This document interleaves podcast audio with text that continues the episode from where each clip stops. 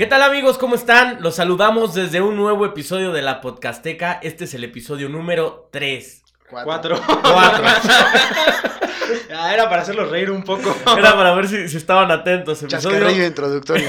Chascarrillo introductorio, el episodio número 4. Y me acompañan como siempre mis queridos amigos, colegas, socios. Willy, ¿cómo estás? Muy bien, aquí en el episodio número tres y medio. para que, para que cuadre, ¿no? No, y feliz de nuevo de estar aquí y agradecido con todos los que nos siguen apoyando semana a semana.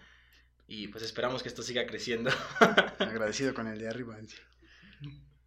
¿Cómo estás, Chay? Bien, bien, bastante bien. Gracias Agrade- agradecido con el de arriba. Gracias por preguntar y qué chido que ya sea el, ¿qué? el cuarto. El, el cuarto, el, El cuarto 3.5 episodio. dice el 3.5. compañero. 3.4. Agradecemos también a nuestros patrocinadores que nos acaban de regalar nuevos micrófonos. Un saludo para ellos. Esperemos que se vean. Esperemos que se vean porque son negros todos, pero agradecemos a los patrocinadores. A nuestros amigos que nos ven en toda la República, en España, en Latinoamérica, en la Unión Americana, un saludote y gracias por los comentarios y por seguir compartiendo. Y pues aquí estamos, un episodio más, listos Y preparados con y todo a preparados darle. para todo. Que por cierto, el último estuvo, estuvo muy bien, ¿eh? Tuvimos buenos comentarios que a la mayoría de la gente les gustó. Y oigan, sí, también ya échenle más en Spotify porque...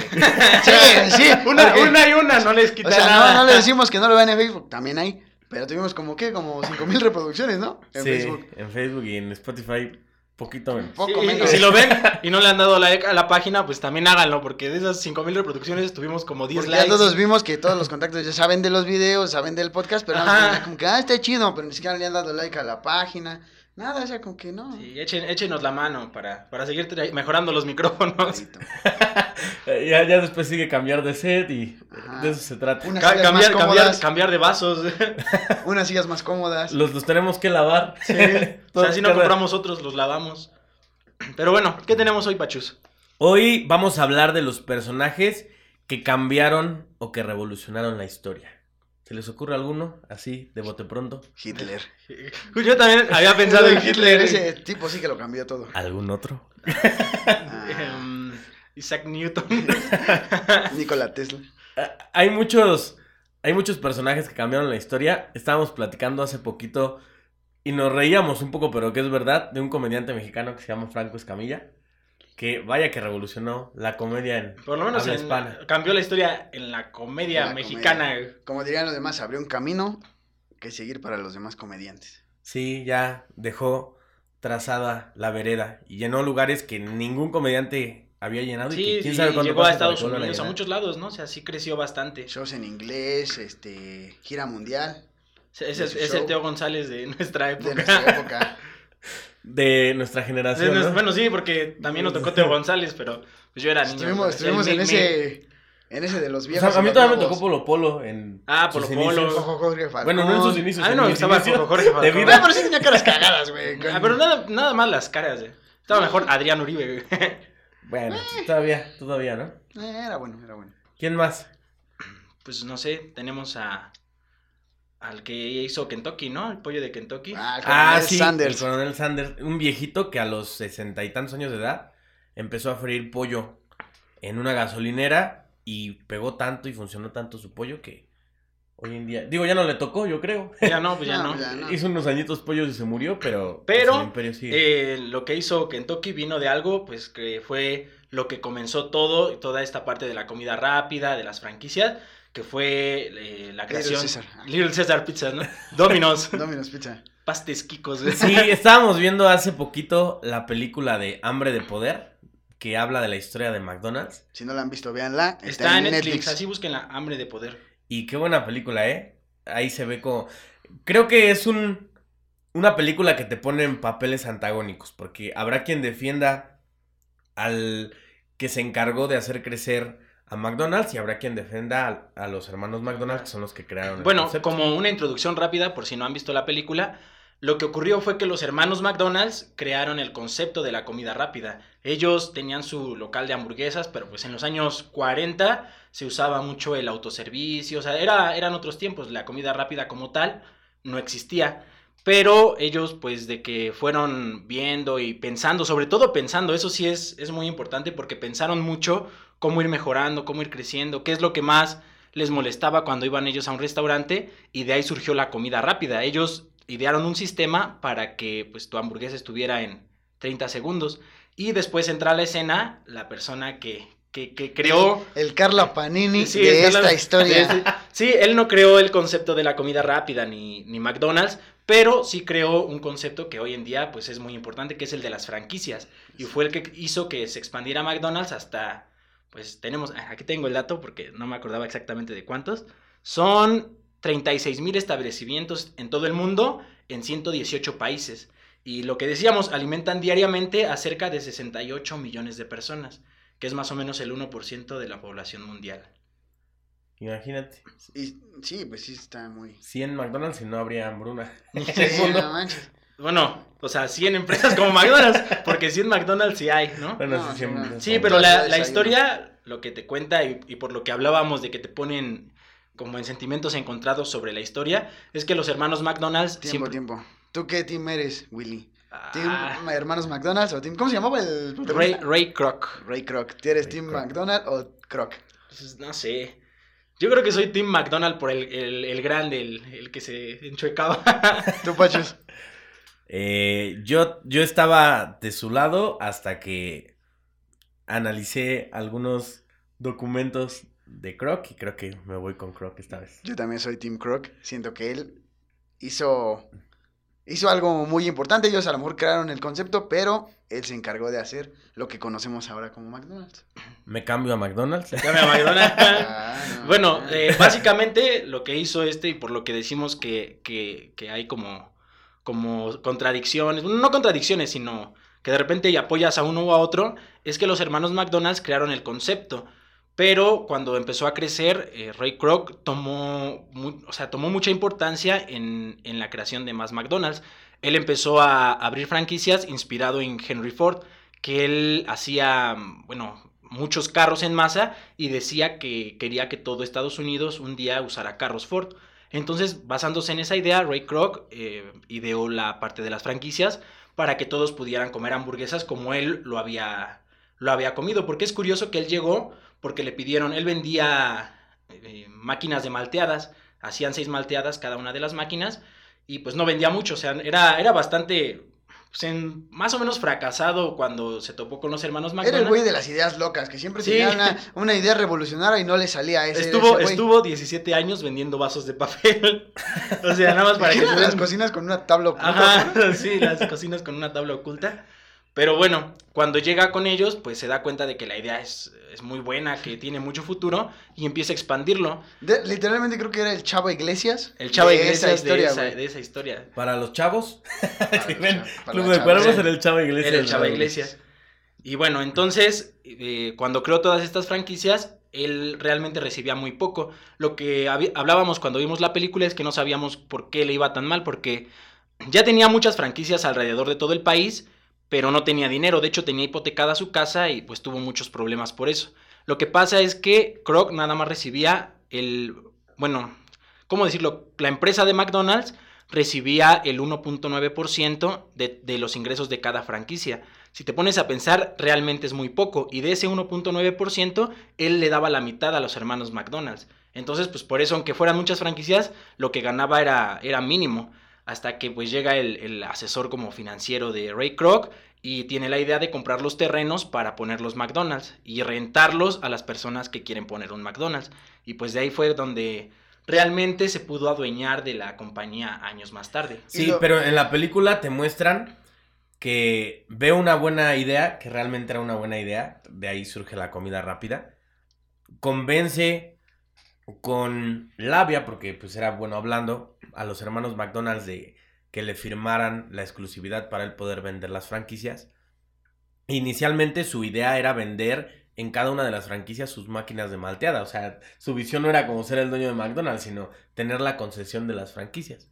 Ellos le aceptan darle esta parte y efectivamente le daban el 1.9 de, por- de 1.9% de lo que generaban las franquicias y de ahí todavía tenía que compartir. Entonces, en la película te hacen ver que él llegó a estafar a unos hermanos de pues pueblerino, se puede decir. Sí, sí. Quitarle su idea para él empezar a hacer el, el imperio de McDonald's. Pero ya cuando analizas bien, esa mitad que le llegaba a los hermanos McDonald's era únicamente por la idea. O sea, ellos la tenían Por libre el- de mugre y polvo. Sobre todo por el nombre, ¿no? Que Y es Ray algo Kroc tenía que, muy importante. que invertir en publicidad y aparte conseguir a las personas que compraran las franquicias. Entonces, en gastos de publicidad, vuelos, eh, todo eso se quedaba sin dinero y él, lejos de ganar, cada vez estaba Ah, perdiendo, más. sí. Y los hermanos, bueno, el problema real de los hermanos McDonald's es que eran muy tercos. Realmente no accedían a muchas de las cosas que, que Ray Kroc les pedía, como incrementar su porcentaje, pues para ayudarlo, como, Les espantaba mucho el crecimiento y que el nombre quedara como, como mal. como manchado, ¿no? Pero eso fue algo muy importante y creo que lo, fue lo que más se me quedó de la película. En la parte donde le dicen que por qué, por qué si ellos ya le habían mostrado el concepto de la comida rápida, por qué él no había hecho su propio restaurante. Y es algo que él les dice, ¿no? Le dice, es que McDonald's tiene algo especial que ningún otro restaurante tiene. Y que le dice el hermano, por, ¿pero qué es? Y dice, ves, ni siquiera tú lo sabes. Es el nombre, el nombre es como, como algo pegajoso y demás que hace que McDonald's funcione. Ningún restaurante que puedan poner así va a pegar tanto Y como le dice, McDonald's. McDonald's suena a Norteamérica. Exactamente. Y, y mira qué, qué mejor frase para describirlo. Bueno, ¿no? tenía buen ojo, ¿no? Tenía buen ojo. Sí, pues vio algo que eh, los hermanos no veían y como dicen eran tercos y se negaban a la, a la expansión de su producto. Yo por eso era Tim Croc porque él sí vio las cosas como debían ser. Sí, yo, yo digo Team McDonald's por, no por lo que pasó, sino porque después de todo hubo problemas legales en los que, pues Sí aunque recibió, recibió bastante dinero los hermanos McDonald's, pero no, no recibieron después regalías, incluso su restaurante, ellos lo como eh, se lo quitaron, bueno, no se lo quitaron como pues, eh, ahora es nuestro, porque dentro del trato, cuando, cuando se hizo todo, todos los trámites para que Kroc se quedara con McDonald's, estaba que ellos conservaran su restaurante, el primer McDonald's que existió, y dijo Kroc, pues sí, pero también era medio, o sea, sí era muy Sí era mañoso. manchado, sí era y entonces manchado. en, en el contrato decía que se lo podía quedar, pero después resultó que no podían usar el nombre de McDonald's. Podían tenerlo, pero no podían usar el mismo nombre. Y posteriormente Ray Kroc construyó un, eh, un restaurante enfrente del primer McDonald's con el nombre de McDonald's. Y pues eso a, a la larga hizo que, que el primer McDonald's de la historia cerrara. Qué bueno, también. ¿Cuánto, recuerdas cuánto era la cantidad que vimos que le habían dado más o menos para ese tiempo? 1. punto- ah, bueno, 1.3 millones en ese tiempo, en, en 1955, 60. Y eh, hicimos las cuentas para pasarlo más o menos al dinero como sería ahorita. Y sí son, pues, sí son como 9 mil millones de dólares. O sea, también es bastante. O sea, no se fueron así que diga Ah, raspado, raspado. no. pues no. Sí, o sea, sí, Ah, sí, sí, sí, se fueron con bastante feria. dinero.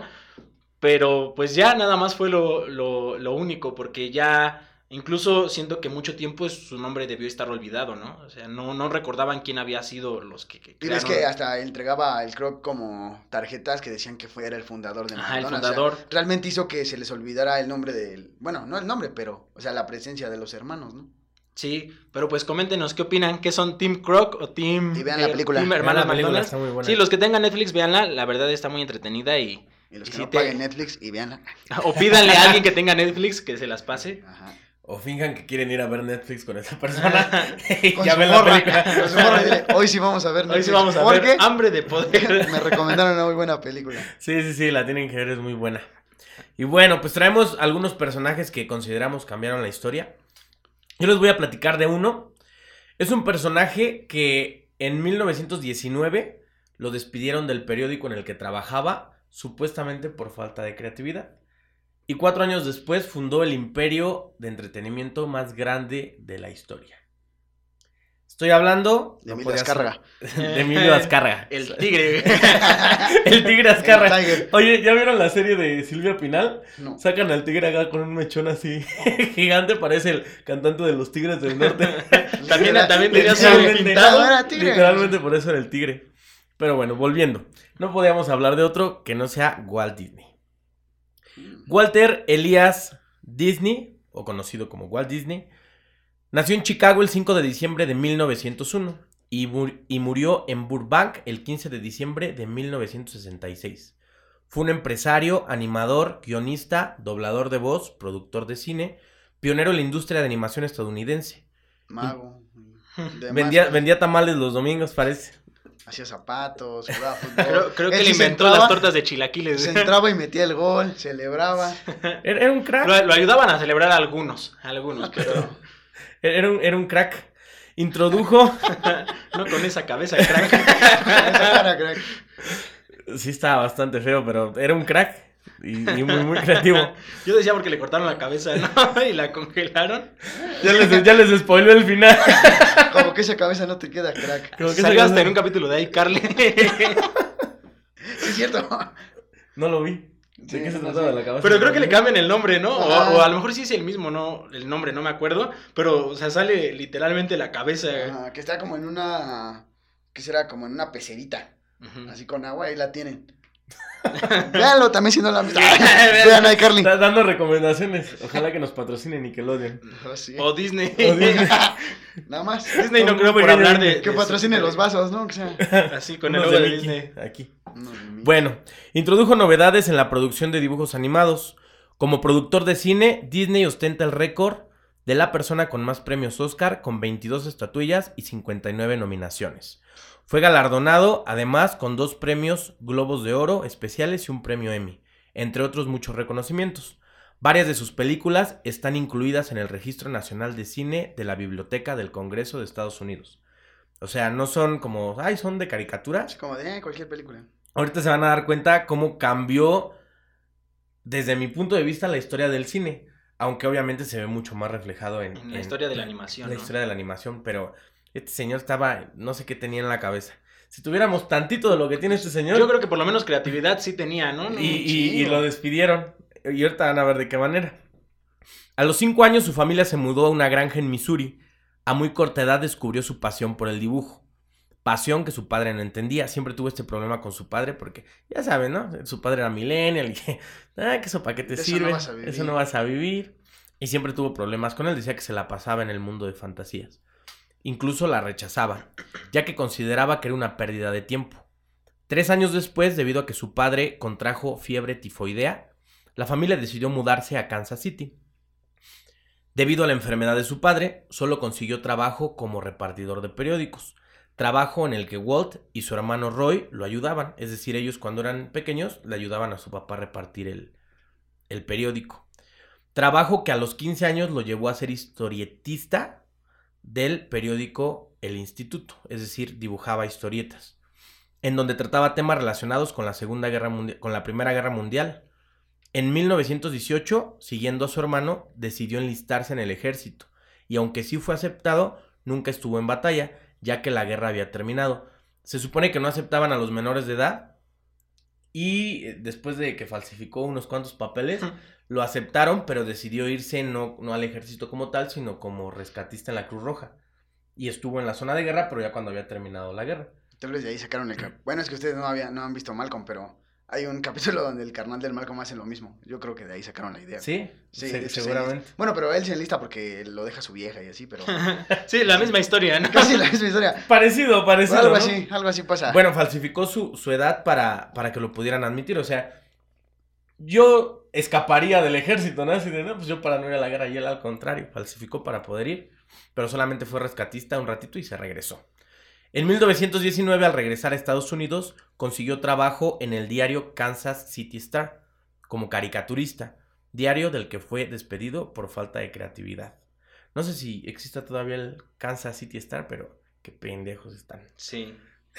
Bueno, pero quién sabe, y vamos a ver igual más adelante con otro personaje, quién sabe si, si no hubieran hecho eso, igual y no existía Walt Disney, ¿no? Por igual y se quedaba, sí, igual y lo dejaban en el periódico y se aventaba ahí toda su vida. A lo no mejor ahí, ahí se estanca el... Y- ajá, sí. Y fíjate que Kansas tiene algo particular porque también otro personaje que vamos a hablar al rato también es de ahí. Vayan tomando nota, ¿eh? Son niños. Ah, Bueno. Posteriormente, en 1920, consiguió trabajo en un estudio en el que ayudaba para la creación de anuncios de periódicos y revistas, en donde conocería a uno de sus mejores amigos y futuro socio, Ubi Iworks. Presten atención a ese personaje, ¿eh? Ubi Iworks. En el que decidieron fundar, con el que decidió fundar la empresa iWork Disney Commercial Artist que quebró pocos meses después porque no tenían clientes, ¿no? O sea, tenían talento, eran emprendedores, pero, pero quebraron por falta de clientes. O sea, ahorita tenemos muchos Walt Disney, ¿no? Sí, el mundo está Eh, lleno eh, de eh, Walt eso, Disney. eso es lo, lo increíble. Y por eso esta historia me parece tan impresionante. Porque ¿cuántas, ¿cuántos amigos tuyos no abandonan su sueño? Porque dicen, pues mejor me voy a lo seguro, ¿no? Este, economía. estudio, estudio economía para no morirme de hambre y dejo de hacer lo que me gusta, ¿no? Y, y a lo mejor estás más cerca de, de tu sueño, ¿no? Y bueno, él no estaba tan cerca todavía. O a lo mejor no Pero- está cerca, pero vas encaminado hacia allá, ¿no? Ajá, pero afortunadamente él siempre supo lo que quería. Y entonces eso lo hizo, eh, se dio un montón de golpes y se endeudó un montón al punto de que no llegó a no tener nada, pero siempre supo lo que quería y sabía cuál era su valor, que eso era muy importante de él. Entonces, después de que quebró su empresa, volvieron a trabajar, ahora en otra compañía de animación, en donde aprendió todo lo que necesitaba saber sobre animación para cine y descubrió una nueva pasión. Él ya le gustaba dibujar, pero ahora descubrió que le apasionaba la animación para cine. Comenzó a dibujar sus propios personajes, personajes, los cuales rápidamente se volvieron famosos, aunque solo de manera local. Y en ese momento no contaba con recursos para hacerlos más conocidos, o sea, era como el caricaturista del periódico de tu colonia, bueno, no de tu colonia, de tu municipio a lo mejor, o de tu estado, y que hacía los cartones políticos, ¿no? Ajá, que es muy conocido como localmente, pero, pero fuera de ahí, pues no sabían quién era. En 1923 hizo un novedoso corto basado en la historia de Alicia en el País de las Maravillas, en la que combinaba personajes reales con animación. O sea, fue el primero que metió personajes humanos con animaciones. Sin embargo, a pesar de ser una idea innovadora, nuevamente quebró. Otra vez por falta de recursos y por falta de apoyo. Así que, fíjense esto, ¿eh? Vendió la única cámara que tenía y compró un tren, un boleto de tren para California. Cabe destacar que el boleto era solo de ida. Así que tomó su boleto, 40 dólares de la época, y una copia de su obra de Alicia en el País de las Maravillas, y se dirigió a California para dejar a un lado las animaciones y convertirse en director de cine. Cualquiera en este, bueno, no cualquiera, pero muchos en este punto. Ya dicho, ya, sí, no, o sea, ya. ya después de cuántas veces lo has intentado, ¿no? Sigues y después otra vez por falta de recursos cerrar, siendo que en este punto es donde muchos dicen, ah, pues mira, ya mejor voy a, a meterme a un call center. Y... Yo me voy a lo seguro. Sí, o sea, Sí. muchos, O sea, muchos hasta- aquí dejan, ¿no? Hasta vendió su cámara, que era como su... Sí, no. sí, era, era su única posesión. Y digo, admiro mucho a los que se van a estudiar fuera y son foráneos. Nosotros alguna vez fuimos foráneos. Y pues está difícil la situación, pero de alguna manera tienes el apoyo de tu familia. En su caso, traía 40 dólares. O sea que, aunque está de más especificarlo, seguramente mucho tiempo durmió en la calle, mucho tiempo tuvo que pedir a lo mejor limosna para comer. O sea, una situación crítica porque él sabía lo que valía. Pero bueno, como era de esperarse, golpeó todas las puertas posibles y nadie le quiso abrir. Así que decepcionado de la industria del cine, decidió regresar a lo que mejor sabía hacer, que era la animación. Le pidió a su tío prestado su garage, como todas las grandes empresas de Estados Unidos, esta no es la excepción. Por eso no tenemos tantos Walt Disney, porque no tenemos garage. ¿A poco no? Aquí en tu patio todo el mundo te ve hacer las cosas que quieres Así hacer. tú, tú dibujando en tu patio y llega tu, tu mamá y dice, ¿ahora qué estás haciendo, Le hijo? pones tus lonas y se, se enoja. Se empieza a llover, ¿no? Sí, no manches. Aquí los garages no son techados, ¿no? Ver, Puede ser un factor. Sí, Vamos yo- yo siento que hay-. México tendría dos, tres Walt Disney, pero... Si tuvieran falta, garage. por falta de techos en los patios. Bueno, le pidió a su tío prestado su garage y comenzó a hacer animaciones de nuevo. Y mientras seguía trabajando haciendo animaciones, mandó varias copias de Alicia en el País de las Maravillas a varios productores de cine. Pero a solamente una de esas productoras le interesó su película, y es a la distribuidora newyorkina Margaret Winkler. Así fue como Walt consiguió un contrato para producir más películas de animación mezcladas con personajes reales.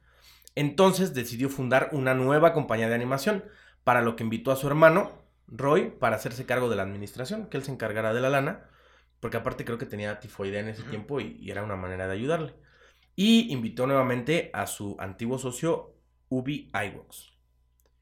Y así, el 16 de octubre de 1923, fundaron la compañía Disney Brothers Studio, la cual trabajaba para una productora, que era Universal Studio.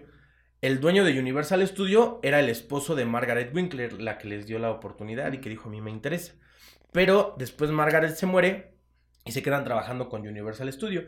Pero para esto Margaret era como más eh, complaciente, como un poco más, eh, pues más fácil de tratar. Y su esposo, pues según lo que comentan, era una persona intransigente, hacía su voluntad. Mamón. Eh, mamón. En Así se les palabras. dice, Así se les dice. Se dice mamón. Así se les dice, mi hijo mamón. Bueno, era la productora del esposo de Margaret y duraron ahí cuatro años trabajando. Tuvieron varios éxitos hasta que Universal Studio decidió disminuir el porcentaje de la ganancia de Walt, por lo que este decidió no solo romper relaciones con ellos, sino dejar a su personaje más famoso hasta el momento, que se llamaba Oswald el Conejo Afortunado, ya que como ellos le patro o sea, ellos financiaron todo lo que hizo Walt Disney dentro de Universal, los derechos le pertenecían a ellos. Y entonces hoy en día todavía vemos como la familia de Chespirito se pelea con la chilindrina por los personajes o con Kiko, pues él así, tanto confiaba en él que dijo me voy y les dejo a mi creación, porque ya en ese entonces Oswald del Conejo ya, ya dejaba números. ¿no? Era uno, era uno blanco, ¿no? Con, como con un trajecito rojo. Era igual a Mickey, pero con las orejas picudas. Con las Ah, orejas de sí es conejo. el que te digo, sí, sí, sí. Pu- puede ser que sí. Entonces, fíjense, ya, ya llevamos un personaje que es Ubi Iworks, ¿no? Que después vamos a ver que él hizo otra historia eh, importante. Una vez que se separan, esta persona, este señor, Ubi Iworks, Señor. funda eh, Warner Brothers. O sea, Los que hicieron a, a los Animaniacs Ah, y a los Looney. Tunes. O sea, Se llaman los hermanos Warner, los eh, creció, y, Waco y- y creció eh, Y Doc, ¿no? profesionalmente junto con Walt Disney.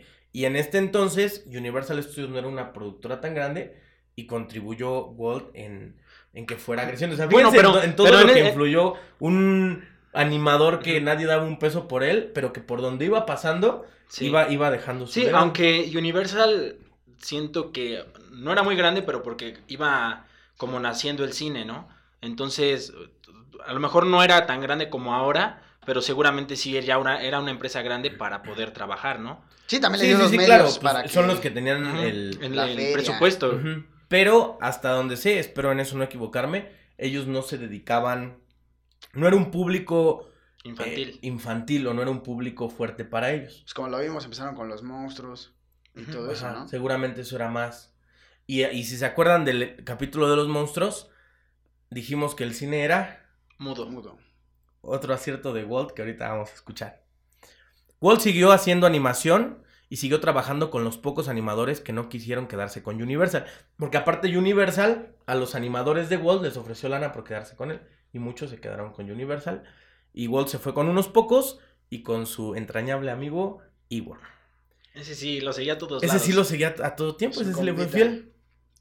Con, con el que poco tiempo después crearon un personaje muy parecido a Oswald el Conejo Afortunado, pero este con orejas redondas, personaje que poco tiempo después se convertiría en uno de los personajes animados más famosos de toda la historia. ¿Quién será? Obviamente, Lo dejamos para el final, ¿no? No lo sabrá. estamos ¿eh? hablando de Mickey Mouse. ¿Qué? No lo esperaba. El, al parecer en este punto, Walt empieza, era, daba ideas y aportaba, pero él empieza a escribir historias. Y Ewok se, se encarga de, De los dibujos. de los dibujos. Entonces fue una creación de dos, aunque como la idea sale de, de Walt Disney y estaba basado en el conejo, pues se le atribuye a Walt Disney, pero fue una creación de los dos. No, no, me, no me extrañaría que por ahí salió la idea del otro conejo que Sí. de que más después adelante. salió con Warner Brothers. que El de Trix. Brothers. el de Brandy y el señor Bigote. Ese es el bueno. Ese es el bueno.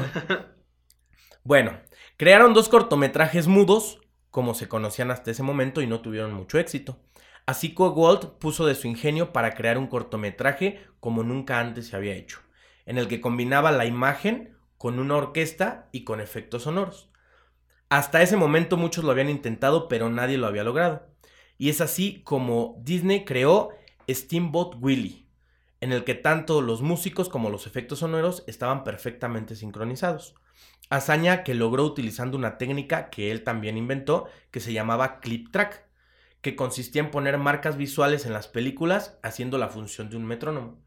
Es decir, en los músicos leen partituras y entonces saben en el tiempo en el que tienen que entrar. Y él ponía marcas visuales para que le sirviera como metrónomo y ir marcando los compases. Por eso esas películas donde vemos que van apareciendo el ta ta ta ta ta ta ta ta ta ta ta ta esas marcas visuales las utilizaba para, para llevarlas como metrónomo y poder cuadrar perfectamente bien los tiempos.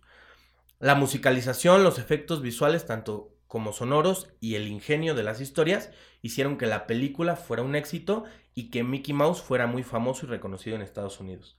O sea, en este punto ya empieza hacer ruido en todo Estados Unidos, ¿no?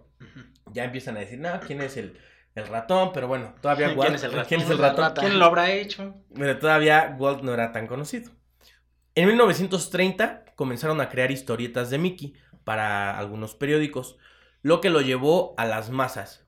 En ese entonces no todos tenían la posibilidad de tener una televisión.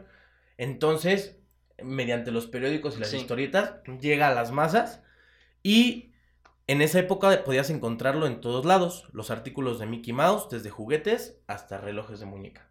Es decir, se o sea, ya vuelve- tenía su merch bien, bien hecho, ¿no? eh, lo, lo comento más adelante, pero Mickey fue la primera figura de acción y fue el que puso de moda los souvenirs de las películas. Ahorita ya es fácil, vas a cualquier tienda comercial y la película que está de moda para diciembre están los juguetes. Hasta en el mismo cine, ¿no? Ahí vas y compras tu vaso, Ajá, tu martillo de Thor. Pues eso también se lo debemos Tu a dedo de E. E.T.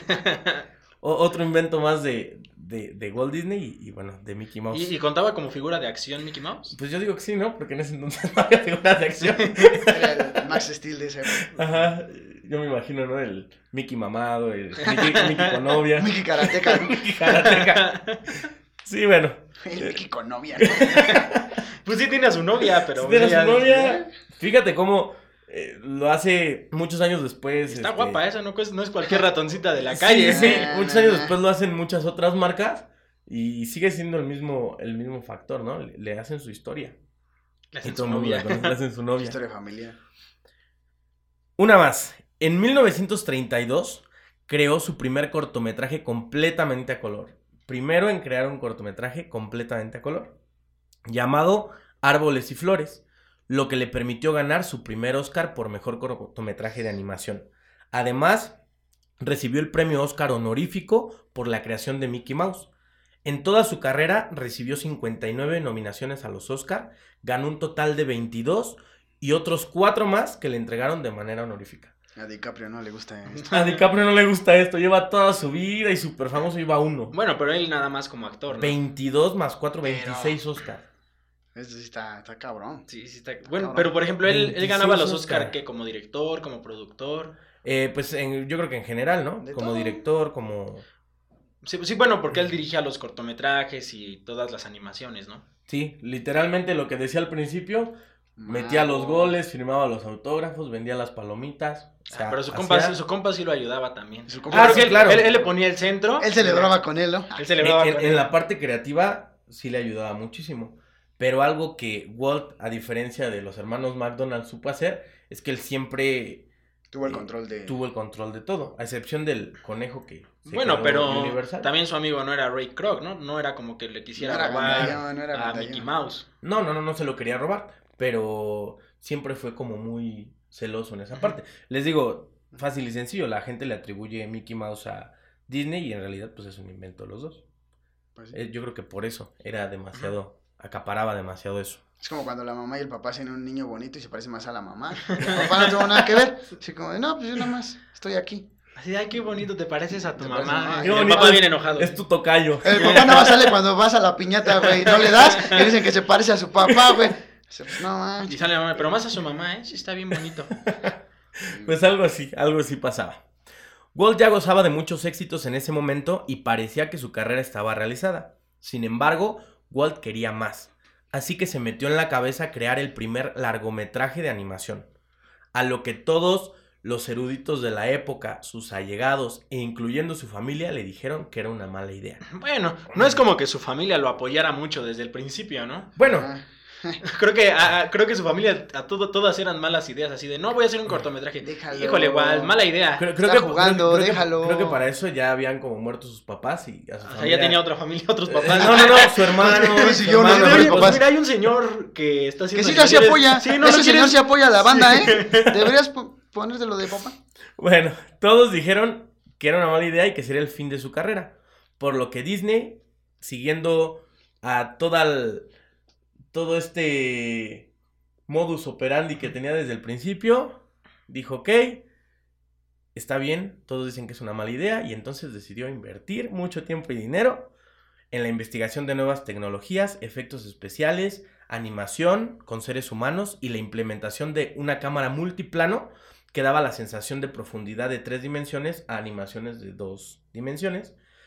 Y durante dos años de trabajo, de trabajo arduo, creó Blancanieve y los siete enanos, el primer largometraje de animación que fue estrenado en 1938. Fue el máximo éxito de taquilla de ese año. Con razón el VHS no se veía tan chido. Eh, no, ese, ese que tú ya viste ya es remasterizado. Este, de hecho creo que hasta le agregaron escenas. Sí eran así. enanos reales, ¿no? Sí eran- eran enanos reales y se veían bastante tétricos esos. No, güeyes. sí, sí investigó muchísimo, porque no es lo mismo que se mueva un, un Mickey Un enano que una persona. a, a una persona a la que tienes que imitar sus movimientos movimiento. reales. Los enanos sí son Ahorita ya, ahorita ya lo hacen hasta por computadora, pero en ese entonces, imagínate todo. Con hilos, lápiz. ¿no? Movían esos güeyes. Sí, no, no, no sé cómo. No, no, eran dibujos y los iban, los iban moviendo. Fue el mayor éxito de taquilla ese año y recaudó 98 millones de dólares actuales. O sea, sería el equivalente A lo que ahorita a lo que ahorita 98. serían 98 millones. Nada más. manches. Un, hay un este. Un cualquier cita por una mala idea más. De esas que lo iban a llevar a la ruina. Por lo ¿Y menos dinero ya tenía, ¿no? No, muchísimo dinero. Imagínate, 98. Pues ya era como para retirarte, ¿no? Ya le Sí, cayó la boca güey. a todos, ya llegué a la cima, ya tengo Te mis compras tu Oscar. cantoncito, tu suru, mira, El suru. y ya. Ya, ¿qué Ya, más ya, quieres? ya gastártelo. No el creo, suru, ¿no? no, creo Sí, que, a quemar, a quemar tunear el suru. no creo que te acabes 98 millones dólares. ¿Cómo te lo acabas, güey? Bueno, Pues- o sea, sí te lo puedes acabar en estupideces, Pero pero... imagínate, viajando todos los días de tu vida a un lugar diferente, no te acabas 98 millones de dólares. No, pues no. Pero la ventaja que tenía Walt Disney es que era muy, bueno, ambicioso en el buen sentido, ¿no? Ajá. O sea, él sí quería seguir creciendo y dice, bueno, pues yo tengo mi varo y no fue me gasto como, 90 y... y Me gasto ocho. 90 e invierto 8. Y mucha gente empezó a pensar que no tenía límites, y efectivamente, no tenía límites, y por eso hizo tantas cosas. El rotundo éxito permitió a Disney construir nuevos estudios, que para 1940 habrían creado otros dos largometrajes de animación, Pinocho y Fantasía, que aunque no tuvieron el mismo éxito, marcaron la pauta para lo que sería el cine de ahí en adelante. A la par de esto, Disney seguía produciendo animaciones de sus personajes estrella, que eran Mickey, Donald, Pluto y Goofy. Ya tenía cuatro personajes. Tenías la pandilla. Ya, ya estaba armando Es la pandilla. que Pluto y Goofy son perros y uno habla y el otro no. Y ninguno se come al ratón, ¿no? No. Ajá, no, Bueno, es que los perros comen gatos y los gatos Pero sí ratones. agarran los perros a los ratones, ¿no? Yo tenía un Pues perro que mataba los- ratones. Los aplastan. Aplastan, ajá. Ah, bueno, pero, o sea, sus, sus enemigos directos son los gatos. eh. Yo creo que por eso no hicieron un gato, en lugar Por eso de- se alió con los perros, ¿no? Porque si algún gato se quería pasar de lanza. Ya Después llegó su compa el pato y... Sí, güey. Sí, ya, ya se fue haciendo. Y, lo, y su novia, ya, su un novia. poco tiempo después. Su novia. Después llegaron Dumbo y Bambi, películas que pasaron casi desapercibidas, o por lo menos Hasta la fecha, ¿no? hasta la fecha, o por lo menos no se comparaban con los éxitos anteriores de Walt. Hasta que 10 años después llegaron La Cenicienta, Alicia en el País de las Maravillas nuevamente y Peter Pan, películas que inicialmente fueron muy criticadas por eliminar las partes perturbadoras de la obra original y después se convirtieron en un éxito. O sea, primero las criticaron de, ya arruinaron la obra, ya le Está más, hicieron... está más chido, eran de los mamadores de. Todavía- "Es que está más chido el libro. todavía, ¿no? Está Es más chido "No, el ¿para qué libro. hacen Está una más chido el película?" Pero después terminaron siendo un éxito rotundo. Y aquí otra aportación de Walt Disney. Después de esto empezaron a hacer remakes de un montón de libros que justamente no eran ni siquiera libros para niños. Y empezaron a hacer Pues, las de hecho, los eh, hermanos Grimm, No ¿no? había, creo. Sí, también, por ejemplo, Dumbo. Bueno, a mí no me gusta mucho Dumbo y los elefantes eh, Rosas. rosas y eso, pero también está como en una historia medio gacha y pues la hacen Creo que la mayoría de, de películas infantiles tienen un. como un mensaje de como de lo cruel que es el mundo. Creo que es la palabra correcta. Y están basados, bueno, de hecho están analizados hasta psicoanalíticamente de todo lo, todos los, por ejemplo, casos que hay en los cuentos y todo eso. Pero bueno, las de esta época, muchos eran basadas en libros. Y que si tú lees el libro, hoy en día dices, ah, se pasó de lanza, ¿no? El- eh, también, por ejemplo, el libro, el libro de la selva, que nada más tomó como una historia y todo lo demás libro lo desechó. Porque el libro de la selva era como las mil y una noches y de ahí como que agarró pedacitos para hacer la historia que todos ¿Y quién se muere Mowgli, no? Creo que sí. O sea, sí también está más oscura la No sé historia si en el libro. O Balú, de alguno de los personajes. Creo que es Balú en el que se libro muere. Creo que Ah, sí es Balú. pobrecito Balú. Qué onda. Tintán. Pues creo que sí lo mata Cantaba el bien padre. Sí. A decir, eso ya llegó después. Sí. ¿Cómo que su superpoder llegó después? Pobre Rey Louie. Sí, pues Brincaba fueron, la cuerda fueron- con fueron sus de la manos. época. Sí. Fueron de grandes éxitos de la época. Durante la época de 1940, rondaba en la cabeza de Walt la idea de construir un parque de diversiones. Inicialmente era para que los empleados y sus familias pudieran divertirse en sus tiempos libres. La idea fue madurando y el 17 de julio de 1955 se inauguró en California Disneyland y recibió 160 mil personas en su primera semana. O sea, como 10 Six Flags, yo creo, más. Todo esto fue financiado por él mismo, o sea, toda la lana salió de su bolsa. Pues tenía, noven- tenía. tenía 98 Bueno. millones por lo menos de la Cenicienta y Sí, todo lo demás. Y su diseño eh, lo dividió en áreas temáticas. Fue otra de las innovadoras ideas de Walt. ¿Cómo por qué años fue lo del parque? 1955. se estrenó. 1955. Ah, pues sí, ya tiene rato también, ¿eh? Ya, ya tiene muchísimos años. Y uno Estaba aquí, empezando McDonald's. mira, 70 años y no lo conocemos. Tuvo tanto éxito su primer parque que decidió crear su segundo parque. Y así nació Central en Park. 1971 Disney World, ubicado en Orlando, Florida. Escucha nada más, ¿eh? Disney World es del tamaño de la ciudad de San Francisco. Tiene una ciudad futurista con una capacidad para 22 mil personas, transporte subterráneo, escuelas, edificios residenciales y este llegó a ser el sueño más ambicioso de Walt. ¿Me estás diciendo que es más grande que Pachuca? Seguramente debe ser más Y grande. Mineral de la Reforma juntos. ¿Juntos? Sí, pero sin San Agustín Tlaxiaca. Ah, no, es ya esa- Se ya, anunció, no, eso sí ya. ya, ya sería Ya, ya, demasiado. Se anunció su construcción en 1965, pero se inauguró hasta 1971. Y recibe 18 millones de visitantes anuales. Y bueno, si pusieron atención en las fechas, podrán deducir que Walt fallece el 15 de diciembre de 1966 a la edad de 65 años por cáncer de pulmón. O sea que no alcanzó a ver Disney World No, hecho. Pobrecito. Se- un año después de que se anunció su construcción, se murió de cáncer de pulmón, pero dejaría un imperio empresarial llamado The Walt Disney Company, que es como la conocemos hoy en día, que es el grupo empresarial de medios de comunicación y entretenimiento más grande del mundo. Escucha nada más. Gestiona 18 parques de atracciones, 39 hoteles, 8 estudios cinematográficos, 11 canales de televisión por cable y uno terrestre. El valor de sus acciones, según Forbes, es de más de 500 mil millones de dólares. Varias de sus producciones ostentan el título de ser las más taquilleras de la historia. Recientemente compraron 20th Century Fox, sus parques son un rotundo éxito y lanzó el año pasado su servicio de streaming llamado Disney Plus. Sí, que ese sí le va a dar en la torre a Netflix. O sea que ya viene No, el, el, el fin de Netflix. Bueno, quién sabe, ¿eh? Porque también Netflix como que se adelantó. y Se está rifando so- varios- Solitos em- empezó a hacer sus producciones. Igual se está rifando, o sea, no son... De hecho, eh, bueno, un paréntesis de la historia. Eh, ahorita con lo de la cuarentena y todo eso, las acciones de Disney bajaron y las de Netflix subieron mucho porque pues la gente está contratando, está en su casa y se pone y contrata Netflix y todo. Y, y eso está haciendo que incrementen mucho sus acciones. Por lo menos en la mayor parte del mundo, porque en Estados Unidos de hecho ya está Disney Plus. De hecho, por parte de eso es que existe el mito de que murió y le cortaron la cabeza y está congelada para que cuando haya una manera de... ¿Cómo De que, vencer cómo el que es un mito? güey? O sea, creo que no escuchó lo de iCarly, güey. Sí, eh, no, ¿no lo viste? Eh, Ahí de- salió. De, güey. verdad, hay muchas personas que aseguran que está congelado y que cuando haya, cuando exista la cura, lo van a revivir. Porque tenía dinero para comprar el planeta, yo creo. O sea, su poder es increíblemente grande. Walt Disney logró superar un sinfín de adversidades para cumplir su sueño. Creó el imperio de entretenimiento más grande de la historia. Abrió el camino para las películas de animación que conocemos hoy en día. Revolucionó la manera de hacer cine, así como de la distribución del mismo. Mickey Mouse, su máxima creación, fue la primera figura de acción que se vendió en todo el mundo y puso de moda los souvenirs de películas. Creó los parques de diversiones temáticos y dejó un legado que hoy en día, a 54 años de su muerte, sigue vigente. En Blancanieves te llevabas tu enanito, ¿no? Cuando ibas al- a comprar propio- tus souvenirs. tu enano. dejando como principal herencia su manera de ver la vida. Visión que terminaría convirtiéndose en su frase más famosa y su máxima de vida. Si lo puedes soñar, lo puedes lograr. ¿Qué les pareció? estaba, estaba perro Walt Disney, ¿eh? Nah, sí, estaba muy cabrón, güey. Sin Yolanda, Mari Carmen. ya, no vio, ya no vio su parque. Sí, güey. Si lo puedes soñar, lo puedes lograr. ¿Te imaginas? O sea, cuando alguien lo dice suena efímero, pero el que te diga, pues ahí está.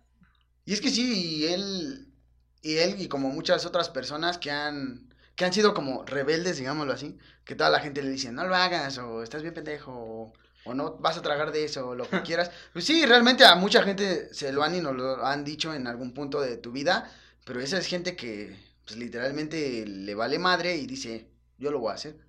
Así me Pues sí, que de tienen, que tienen tanta confianza dinero, en ¿no? lo que ellos saben hacer y lo que ellos se creen capaces de hacer que pues no les importa, ¿no? Exactamente. Estábamos platicando justamente ayer de un capítulo de, de Tirando Bola de Chumel Torres y Franco Escamilla. Y les decía que, comenta Chumel Torres, que puso un tweet, se hizo viral y, y se hizo famoso, ¿no? De hecho, dice en el video, de hecho le agradezco a López Dóriga, gracias a él se fundó el, el Pulso de la República, porque en Televisión Nacional hablaron del tweet. Entonces, seguramente habrá personas que efectivamente con un chispazo del destino, pues llegan a... Digo, no comparamos a Chumel con Walt No, Disney, pero, no, no. cabe recalcar. pero que les da un buen empujón, ¿no? O Y hay- con, o exactamente, o con una sola oportunidad que con te una den. sola oportunidad. Pero ¿cómo sabes que va a llegar la oportunidad si te rindes cuando dices, no, ya fue O que, demasiado? o ¿no?" que desde siempre, o, sea, se les dieron las cosas, ¿no? Por ejemplo, que tuvieran el apoyo de sus papás siempre, o que de plano siempre fueron unos genios desde niños y que desde 7 años, 8 años se les daba. En cambio, pues estamos viendo que a Disney hasta por falta de creatividad lo despidieron de un, de un periódico y aún así, pues a él no le, no le importó. Eso yo siento que hasta lo motivó, ¿no? Y creo que los, las historias, sobre todo que traemos ahorita, son como ese tipo de historia, ¿no? Donde no. O sea, no desde pequeño decían, ah, este güey va a ser un genio, ¿no? O así, sino fueron pasando muchas cosas hasta que llegaron a ser lo que son. Y, y ya ni les dijiste eh, quién creó su amigo Sí, sí les dije. Warner Su Bros. amigo creó Warner, Warner Bros. Y a todos los personajes de los Looney Tunes. Y bueno, a todo lo, lo que viene relacionado con Warner. Y hay una película donde salen Mickey Mouse y Bugs Bunny en la del ¿Quién engañó a Roger Rabbit? De hecho ahí salen muchos personajes de ambas de ambas franquicias y es la única Como otro película. guiño ahí. Ajá, sí, y es la única película donde aparecen juntos Mickey Mouse y Pues otro crossover, bueno, que justamente antes de empezar a grabar estábamos hablando. Yo me acordaba que había un cortometraje de Disney con nada más que Salvador Dalí y le pusieron la banda, bueno, la música que está en el cortometraje es de Pink Floyd. Y bueno, esto ya igual no lo vio Walt Bunny, pero me parece que su sobrino fue el que ya tenía el proyecto O a con lo Dalí mejor se lo pusieron en su cabeza. en su cabeza congelada. Así, ¿qué onda, Walt? Este, A lo mejor no me escuchas, pero Pero sé que pronto lo harás. mira, si ves algo, Y sí, por ejemplo, él, su sobrino, ya tenían el proyecto, él y Salvador Dalí de hacer el cortometraje, ya lo tenían, pero por falta de fondos por lo de la posguerra, ya no, ya no lo pudieron sacar. Y años después, en- creo que fue en el 99, su sobrino de Walt Disney fue el que sacó la, el cortometraje y le puso música de Pink Floyd. Otro dato curioso, búscalo en YouTube. Se y, llama y hablando Destino y Tiempo, creo. hablando de crossovers y los Looney Tunes, no podemos olvidar el gran crossover que tienen con Michael Jordan, ¿no? Que es otra persona de las que les vamos a hablar en esta ocasión. Porque tiene una, una historia, pues no es Walt Disney, cabe recalcar, pero sí es considerado por muchos eh, como uno de los mejores deportistas de la historia, o incluso como el mejor deportista de la historia por todo lo que hizo y por cómo, cómo fue que llegó a eso. Porque pasa, no sé, no sé si se deba a lo mismo, pero Michael Jordan siempre jugó básquetbol desde niño. Él nació en febrero de... de ah, se me fue la fecha. Bueno, como en los años 60, 70, porque no la, no la tengo, en Brooklyn, Nueva York. Y desde niño siempre jugó básquetbol. Y sus familiares, todos, pues siempre le decían que era muy bueno y todo, ¿no? Entonces él entró a la secundaria, a la, secundaria en Carolina del Norte. Y ahí pues tenía como habilidad para los deportes. Se metió a béisbol, se metió a básquetbol y se metió a fútbol americano. Pero pues él lo que quería pues era el, el básquetbol. Sin embargo, cuando él hizo las pruebas para entrar al, al equipo principal de la escuela, pues le dieron, me lo cepillaron como a Walt Disney. Él hizo las pruebas y en ese entonces es gracioso, va a ser gracioso para nosotros, porque él medía 1,78 cuando estaba en la secundaria, a los 15 años de edad, y lo Ah. cepillaron justamente porque, aparte de la, que la competencia era muy dura en esa escuela, no tenía la estatura suficiente, o por lo menos eso decía el entrenador. Y hay, hay un documental muy chistoso donde entrevistan al entrenador y dice, sí, yo fui el que rechazó a Jordan. Pero, yo fui el que tuve los. Sí, bueno, es que en ese entonces, pues, ¿quién iba a decir Jordan va a llegar a hacer lo que fue, no? Y entonces, como Jordan eran, pues, digamos que hacen pruebas y hacen el equipo principal, había 15 lugares para, para los jugadores, pero como no se quedó en esos, en esos lugares, él entró como en el equipo B, como en el Toros Nesa de su escuela, ¿no? O sea, entró en un equipo pues, secundario que se llama, era el equipo junior de la escuela. Y entonces pues ahí empezó a jugar, ahí empezó a entrenar y él comenta en entrevistas que él lloraba, él, él, bueno, de hecho lloró después de que lo rechazaron porque pues él llegó a su casa y le dijo a su papá que pues que no, no se había quedado y todo, ¿no? Entonces él sí estaba muy, muy, muy triste y eso lo impactó tanto que se puso a entrenar y entrenar y entrenar y es una de las razones por las que se, se le considera de los mejores deportistas de la historia, porque él seguramente sí tenía el talento, pero no lo, en, su momento no era el mejor de su generación. Y el hecho de que lo rechazaran fue tan grande que hizo que se pusiera a entrenar y entrenar y entrenar. Hay una historia donde, donde dicen que él le dijo a su entrenador que si podía asistir a las finales. Obviamente ya lo conocía, ya había este, pues, tenido más contacto con él. Y él, eh, bueno, el entrenador aceptó que fuera a las finales, sin embargo no jugó o sea, simplemente fue como, pues para apoyarlo. dicen que nada más pues, era los que les pasaba las aguas, las toallas. O sea, realmente no era, no era como el crack que, que todos esperamos, ¿no? Bueno, que todos creían al principio que, que iba a ser. Después de esto, pues ya siguió entrenando, entrenando hasta que logró llegar al primer equipo, porque él decía que él se quería rendir muchas veces cuando estaba en la secundaria, pero que cerraba los ojos y que no veía su nombre en la pizarra en donde ponían a los jugadores, y pues que eso siempre lo motivó a, a seguir adelante. Posteriormente, pues después de que logró entrar ya al equipo, aún tuvo como más dificultades.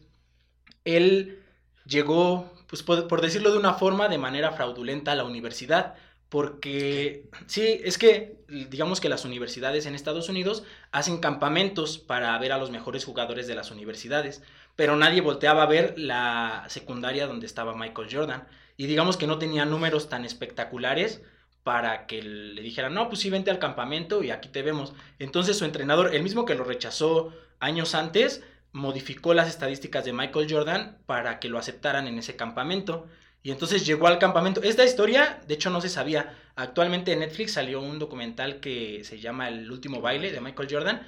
Y no aparece ahí, sino que el director eh, comentó que es una historia, que es la mejor historia de Jordan pero que no pudo incluirla en el corte final. Y comenta eso, que, que, él no iba a ir a ese campamento porque no, no, tenía las estadísticas, no tenía, digamos, el nivel de todos los que llegaron ahí. Y, su entrenador tuvo que, que, falsificar, por decirlo así, sus estadísticas para que lo aceptaran. Y todavía una vez que llegó... mexicano su... Pues yo creo que sí, era pollero. Sí. Era, pegadito de Tijuana. sí, pegadito. Y bueno, llegó a este campamento y pues, digamos que sus papás sí confiaban en él, ¿no? Pero tenían presupuestado que estuviera, por ejemplo, una semana en el campamento. Y entonces llegó y todas las universidades pues quedaron impresionados porque pues era muy bueno. Ahí ya en el, en el campamento con, digamos que con los mejores jugadores de muchas secundarias, demostró que era de los mejores. Ahí ya fue cuando todos dijeron, ah, pues aguanta, ¿no? Pero sus papás lo iban a regresar o sea, no lo iban a dejar terminar el campamento porque no tenían dinero. Entonces, en el campamento le dijeron que aceptaban que Jordan se quedaba, pero tenía que servirles de comer y lavar los platos. Y bueno, lavar los platos y, servirles la comida a los demás jugadores. Entonces es una historia muy chistosa porque comenta el director que pues él cuando comía y eso él tenía que lavar tras, tenía que darles de comer, pero pues cuando era la hora de jugar ahí era cuando los los destruía, los masacraba. Bueno, ya posteriormente mm, llegó a, la Universidad de Carolina del Norte, en donde ya nunca más tuvo el problema de que, de que lo rechazaran, porque pues ya le había macheteado muchos años y seguramente lo siguió haciendo. Y ya en Carolina, en la universidad, pues ya se destacó de la mayoría de los jugadores y fue elegido para jugar en la NBA. Una vez jugando en la NBA, ganó, bueno, lo, lo contrataron los Chicago Bulls y el primer año, aunque fue muy bueno, no logró, no logró ganar nada. Pero a partir del segundo año en el que estuvo, ganó tres campeonatos de la NBA consecutivos. Y era un equipo de Chicago Bulls muy... De media tabla. No, ni media tabla. O sea, eran novatos casi todos, realmente no había como equipo, un equipo, equipo así. de México. No, es aquí como si fuera, digamos, el Veracruz. Como y de llega, ascender. ajá, sí, acaba de ascender, digamos. Por puro morro y... puro morro y, y pues, no, no ganaba nada ese equipo porque no tenía nivel. Y Michael Jordan prácticamente solo pues, se los echó al hombro y ganó tres títulos seguidos desde 1991 hasta 1993. Pero aquí pasó otra, otra cosa muy impactante en la vida de Jordan, que es que fallece su papá. Fallece su papá en 1993. Entonces, pues igual se deprimió. Su papá siempre fue como, como la persona que siempre lo apoyaba, siempre le decía que tenía que seguir adelante y todo. Y falleció y Jordan le había hecho una promesa a su papá de que iba a ser beisbolista profesional. De hecho, ahí en la película de los Looney Tunes se da durante el periodo donde se supone que Michael Jordan es beisbolista.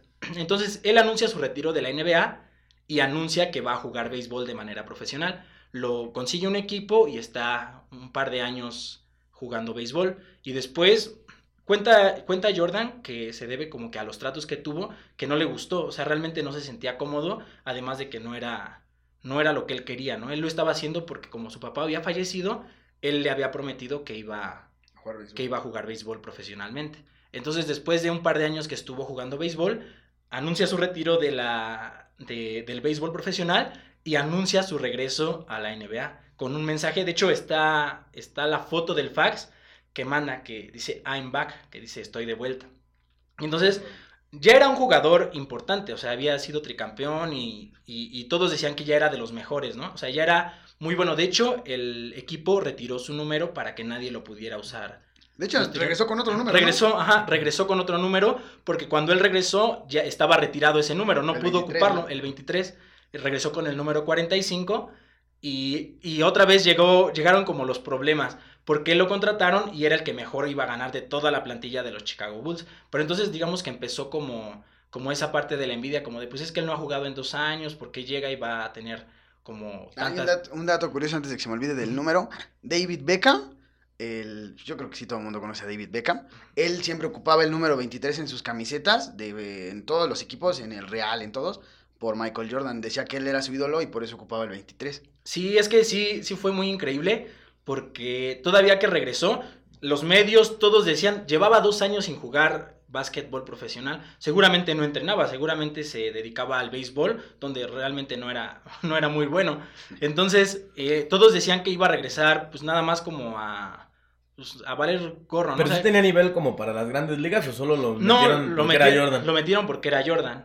O sea, sí jugaba, pero realmente no era el muy bueno. wherever tomorrow de... Ah, sí, haz de cuenta que lo metieron al Murciélagos. De hecho, no era un equipo de. Era un equipo de béisbol profesional, pero no era como de las grandes ligas. O sea, no era de lo del- de, primera división, por decirlo Ajá, así. sí. Era un equipo como de segunda división. Y dijeron, pues mira, Jordan jala gente y si quieres ser Pa' vender beisbolista, boletos, sí, ¿no? jálatelo. Y entonces él se metió a jugar béisbol, pero no era muy bueno.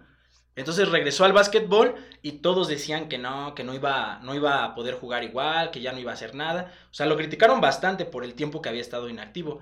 Llegó, regresó con, con otro número, con el número 45, y el primer año nuevamente no, no consiguieron ganar nada. Pero ya Michael Jordan pues, empezaba a recuperar su nivel. Pero después de ese año ganó otra vez eh, de manera consecutiva tres campeonatos de la NBA. Y de hecho su mejor momento ni siquiera fue antes de su retiro, fue después de que se puso a entrenar, de que pasó lo de su papá. Después de eso fue como lo mejor de, de la carrera de Michael Jordan. Y ya después del último título conseguido en 1998, un año después, se retira, no definitivamente, porque se, se retira de los Chicago Bulls y del básquetbol profesional. Ya le hicieron su homenaje, hubo equipos de la NBA que no eran los Chicago Bulls y que nunca habían tenido, digamos, nada con Jordan, que retiraron el número 23 en honor a Michael Jordan. Porque sí. Sí, o sea, por ejemplo, el. Miami, el Miami Heat, eh, que es donde jugaba el Shaquille O'Neal, un negrote así gigante como de dos metros y medio. Él retiró el número 23 en honor a Jordan, pero Jordan nunca tuvo ni acercamientos ni nada con. Con, el Miami Heat. Pero después eh, a Jordan lo hacen accionista de otro equipo de, me parece que es Nueva York, en un equipo de Nueva York. Y no le va muy bien porque pues él no era, él no estudió economía, ¿no? Entonces no le fue muy bien, pero regresó a jugar en el 2001, regresa nuevamente de su retiro, pero pues ya ahí sí, ya, ya era, ya estaba grande. llama, Sí, tenía, de hecho regresa a los 40 años.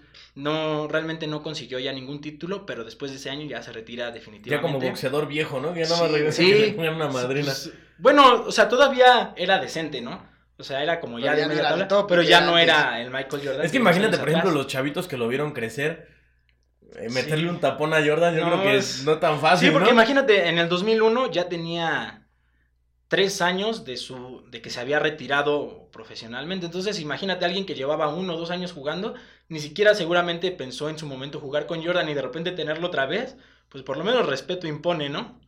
Y, y esa es la historia de, de- de Michael y, Jordan. y fue tan grande que si quieres robar algo hoy en día, ¿qué tenis usas? güey? Ah, unos Jordan Pues te pones unos Jordan clon, clon, pero... porque los originales sí están Sí caros. está, sí, t- tres mil, cuatro mil baros, pues sí está un poco caro. Sí, ve, este, el mercado de Tepito, patrocinador oficial Ah, de, de Michael De hecho, Jordan. O sea, Hay unos modelos que ni Jordan ha sacado. O sea, también son Si creativos. oye, o sea, parecen Converse, ¿por qué dicen Jordan? De hecho creo que traen el Adidas a- antes, ¿eh? pero Traen sus tachado, ¿no? Adidas con su símbolo de Jordan arriba. de traen así Jordan. borroneado. De hecho, Jordan influyó mucho en la en la manera como se hizo a conocer Nike, porque Nike no era la, no era la marca top de, de equipamientos deportivos. Fue hasta que se unió a Michael Jordan que empezó a, darse a Ah. conocer. Y ahorita que dices eso me acordé de otro dato interesante, otro gran crossover, que fue el de Box Bunny con Michael Jordan, pero en unos comerciales de Jordan. Ellos, eh, me parece que fue en el 92 y en el 93, no recuerdo qué modelo de Jordan fueron, pero los dos aparecían en el comercial. Sí, me parece que aparecían los dos en el comercial, este, promocionando los tenis. ¿No era donde jugaban básquetbol? ¿O ese era otro? Ese era otro, ¿no? El de... tun, tun, tun, No, no, no, tun, no, pero hay uno donde alguien reta a, Michael Jordan. Que están como en un gimnasio oscuro, pero no me acuerdo quién. Ajá, no me acuerdo. Es que la verdad no me acuerdo bien. Tengo el recuerdo de lo, del, lo de los comerciales, pero no, o sea, no recuerdo como tal ahorita el comercial como era o así. Solo recuerdo que era Box Bunny el que salía con Michael Jordan promocionando. Fue en el 92 y en el 93. Pero. Sí, no y la película de Space Jam, donde se volvieron a juntar, o sea, que le habló Box a, a Jordan, le dijo, güey, carnal, "¿Qué de nuevo, viejo?" un paro. Era un paro. Fue en el, el 96, y de hecho ahí es durante la etapa donde es beisbolista, y bueno, según en la película, regresa después de- del partido que tiene con los Looney Tunes, Sí. que es muy buena película, ¿eh? es así. Igual la acaban de subir a. Netflix para que la vean. Esa nos Es faltó que verla. esta cuarentena. Sí, nos da... Mucho tiempo libre. Y bueno, estas historias son. Ya vimos una que es como del que siempre le decían que no. Otro del que fue Pues el, el que a base, a base de puro esfuerzo físico. que lo, que lo logró. Y ahora vamos con la historia de alguien que ocupó todos los problemas que tuvo para, o sea, como el gancho para que fuera, o, e- o sea, lo que es ahora, ¿no? Y hablamos del, uno de los... Fragmentado. Exactamente, fragmentado. Ocupó todos sus problemas. Y los unió en una sola persona. José José, ¿no? Su Él ocupó todos sus problemas para hacer sus canciones. Imagínate. ¿Cómo ¿Cómo ponían un pedo? Sí, es que sí están bien tristes algunas de sus canciones. La verdad, yo creo que por ahí la historia debe ser parecida. güey. A lo mejor es su tío. Yo creo que sí. No, hablamos de Marshall Bruce Mathers, mejor conocido como Eminem. Decía lo de Kansas porque Eminem también nac- nació en Kansas en el 73. Fue hijo de Deborah Mertens y llamada... ¿Qué? Es que el nombre de su mamá estaba. Estaba un poco... Estaba alburero. Estaba pero Qué bueno, que qué bueno que no vivió en México. creo que nadie lo había notado. Lo siento, lo siento. Bueno, y su papá Ahí se todo- llamaba... todos llegando, mandándole tweets a Eminem, ¿no? De, ¡Ah, estúpido! Tu jefa. Y este... Mamá la Débora. A Débora. Este, y de su papá llamado Marshall, solamente se sabe que se llamaba Marshall y por eso le pusieron a Eminem así.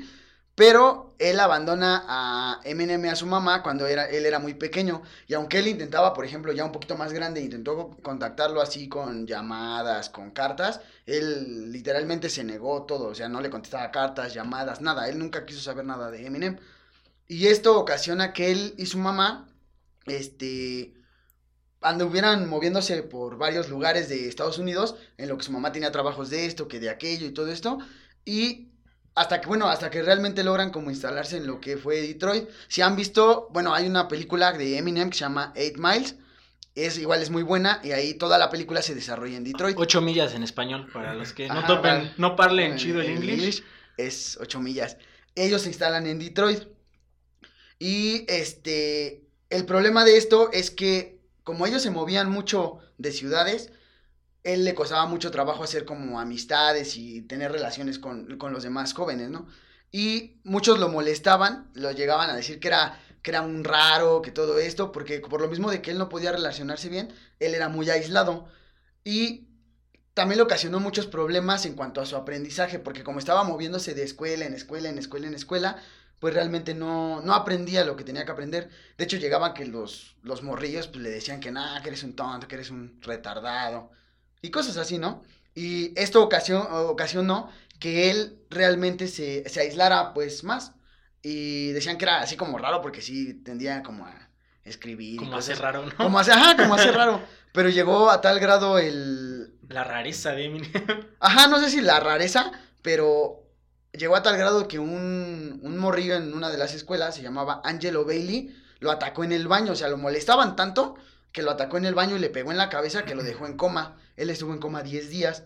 Y esto todavía le ocasionó el coma que pues se le olvidaran como ciertas cosas que él sabía ya o para su edad ya debía, ya debía saber. No mencionan bien cuáles, pero sí él menciona que sí le costó mucho trabajo volver a aprender ciertas cosas que pues él ya sabía, pero por lo mismo del estado de coma que tenía, pues realmente no, pues, se le olvidaron, ¿no?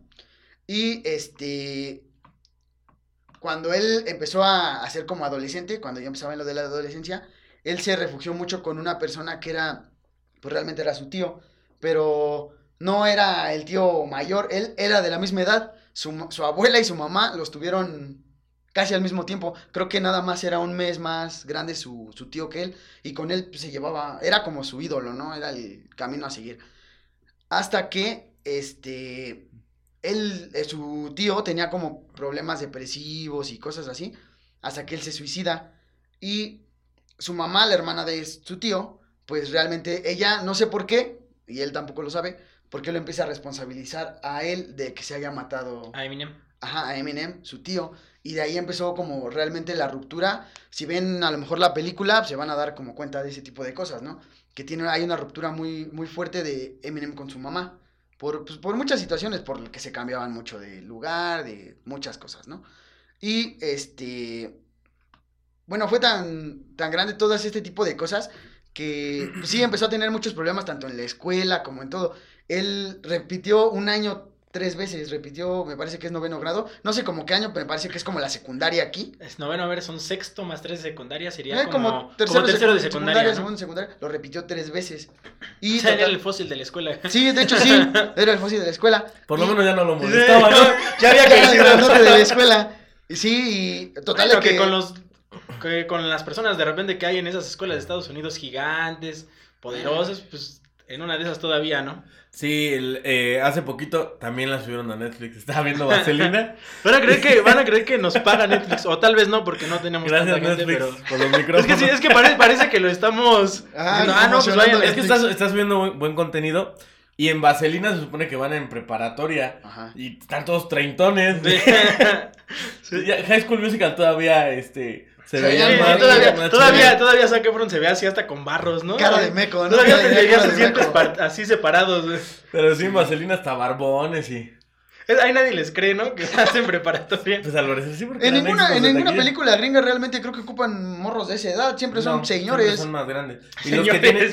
ya, ya su voz aguardientosa. Sí, con su bigote. Y los que tienen esa edad los ocupan como para secundaria, ¿no? Primaria, ¿no? No, no, no, no, no, no, sí, sí, están locos. Están, están locos. Ah, bueno, pero continuando con la historia. En esta época también lo corren de la escuela y es cuando entra otro personaje muy importante en su vida. Es Kimberly Ann Scott. Desde el nombre de Kimberly yo creo que da a entender. Era tepiteña, ¿no? Algo así. Era la tepiteña de Detroit. Era de Iztapalapa. Eh, Mejor conocida como la Kimberly. La Kimberly. La Kimi.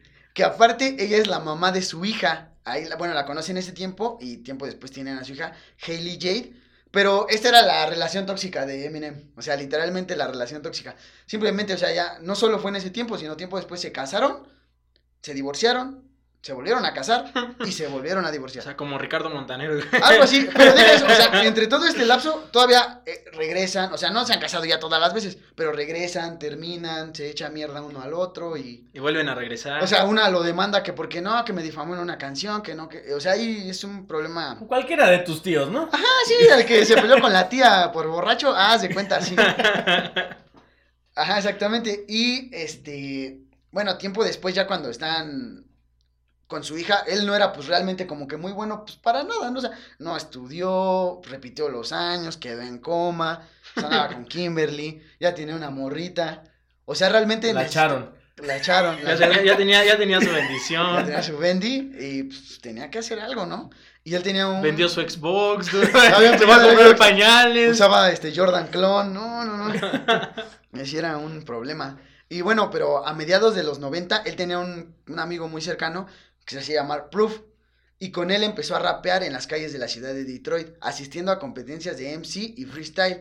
En este, en este entonces, pues realmente el rap y todo el género y la cultura del hip hop era pues realmente predominada por la raza afroamericana, por no decirle negros. Pero, pues es que son negros, güey. Y la verdad, y siempre hay chistes de que los negros son buenos para rapear, o sea, nacen... Y jugar dan- básquetbol. les das una nalgada y rapean esos güeyes, ¿no? Y sí, pues sea, realmente era muy difícil. Y sobre todo para, para él, porque, pues, como todo el mundo lo ubica, pues es una persona muy, muy güera, ¿no? Y pues era el blanco de ahí y realmente no, no tenía muchas oportunidades de dar a notar su talento. Y por lo mismo de que era muy raro cuando era niño, él era muy imaginativo y tenía mucha habilidad para hacer como historias o cosas así. Y pues entre todo esto fue haciéndose nombre, haciéndose nombre, entrando a batallas así y este pues, creando realmente buenas rimas, se va ganando como un nombre, pues, digámoslo así en el en el mundo del rap en esa época.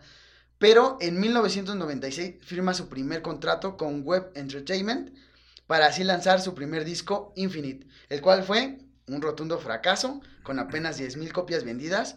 Y después de esto, o sea, como que viene otro pico. un fracaso. Sí, yo también.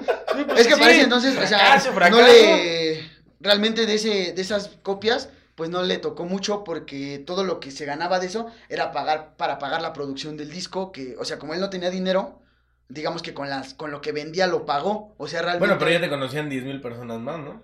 Pues sí, Ya pero o sea, disco, no güey. se Ya podías que llegar a tus compas, oye, mira, grabé un disco, güey. Ajá, eso sí, podías darte a conocer así, pero me refiero que a la gente no le gustó mucho el disco, las 10.000 personas que compraron el disco realmente no les ¿Y gustó, está o sea, chido? ¿Y no está chido? La verdad no quise oírlo, o sea. No, dije, dije, no. Dije, mira, yo de cosas de, más de sí, 10 sí, mil, de menos de sí. 10 mil. No es para no mí. es para mí. Sí, o sea, y bueno, yo sí soy como muy fan de Eminem. Y no, la Menos verdad, de no, ese disco. Menos de ese disco, exactamente. Síganos en Spotify, todavía no llegamos a 10.000. por favor, por Por favor. favor. Por ¿Qué va a favor. decir Eminem de nosotros? Sí. Y bueno, por todo este fracaso de que pues, realmente no tenía, ni- tenía dinero, este, se va a vivir este Eminem con su esposa y con su hija a una casa Con rodante. la Kimberly y la con la Sharon. Kimberly y la Sharon a una casa rodante. Y la depresión del fracaso de su primer disco, aunado a tener que trabajar como lavaplatos, apenas tener 40 dólares en el bolsillo, algo que tiene en común con quién? Con Walt Disney. ¿Quién era ese del que hablabas? Ese, ese de los tipo. 40 dólares. 40 dólares en el bolsillo y sobre todo en Navidad y que no podía comprarle ni siquiera un regalo a su hija, inte- lo llevaron a querer suicidarse. Y él por lo mismo del todo lo que le había pasado, él siempre tomaba como medicamentos para poder dormir, para muchas cosas. Y pues día dijo, pues no, ya, vámonos, ¿no? Ya fue. ya fue esto y se, se comió muchas pastillas, tomó muchas pastillas y intentó el suicidio, pero no, no lo No logró. salió. O sea, ni eso le salió al güey. No, se podía ni suicidar bien. no, o sea, no pudo. Y lo logran sacar del, lo hacen que vomite y todo y no se muere, ¿no?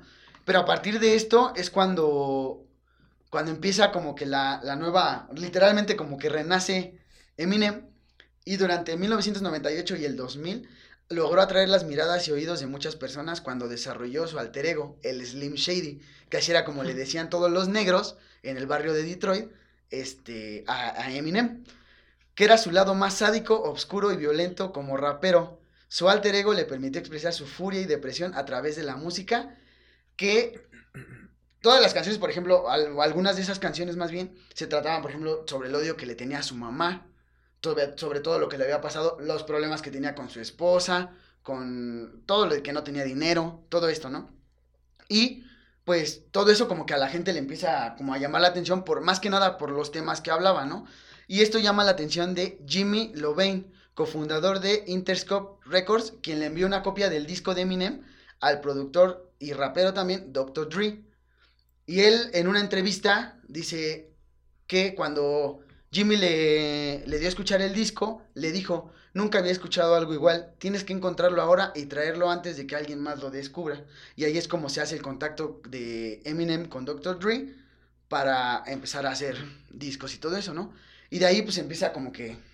Igual ya cuando, cuando pasas esa barrera como que te detiene, y eso es lo que hemos visto en los en los tres personajes de los Sí, que cuando hace el hablado. do de pecho. Sí, cuando dice, ya. Ya como que de ahí solito camina, ¿no? Y fíjense nada más igual lo que hizo, o sea, no, a lo mejor no está él al nivel de Walt Disney o de Michael Jordan, pero sí hizo cosas muy importantes, como por ejemplo ser el artista más vendido en el mundo durante la década de los 2000 al 2009, eh, con más de 200 millones de discos vendidos.